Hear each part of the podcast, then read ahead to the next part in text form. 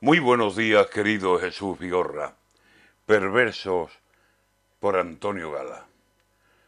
Viva Andalucía, viva, gritó con la voz muy alta.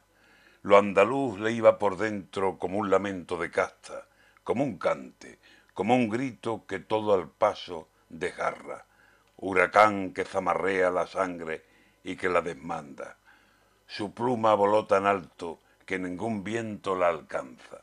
Verso, prosa, prosa, verso, esgrima de la metáfora, del acierto de la imagen, de adjetivos que se alzan para definir aquello que ninguna lengua aclara, porque al final todo en él solo fue verbo, palabra. Se va mucha Andalucía cuando se va Antonio Gala, en su proverbial facundia en su intencionada gracia, en su claro mal humor, en su brillante retranca, en la riqueza profunda que a borbotones brotaba cuando con su inteligencia, faro con la luz más alta, caminaba por la historia y al decirla la alumbraba. Aún en su pedantería era un lujo su palabra.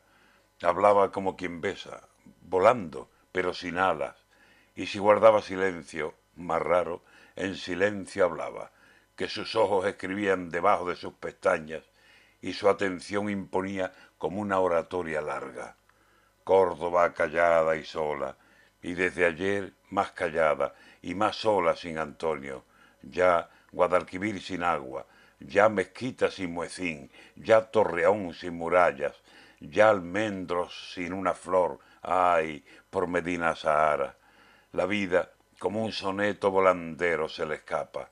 España en el corazón, Andalucía en el alma, y temblándole en los labios, paloma si azul, si blanca, zureo de enamorado, de amor escondida carta, buscando cielos muy altos y olivares verde y plata, la más limpia, más sonora y la más rica y más clara, sonándole en andaluz tan hermosa su palabra.